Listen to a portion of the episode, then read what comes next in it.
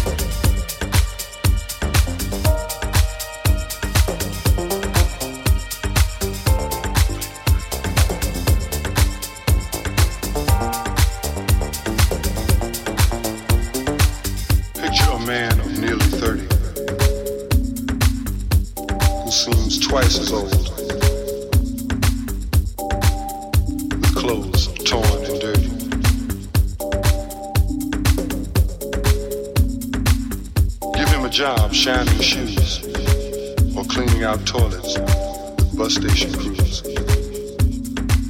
Give him six children with nothing to eat. Expose them to life in the ghetto street. Tie an old rag around his wife's head and have her pregnant and lying in bed. Stuff them all in a Harlem house.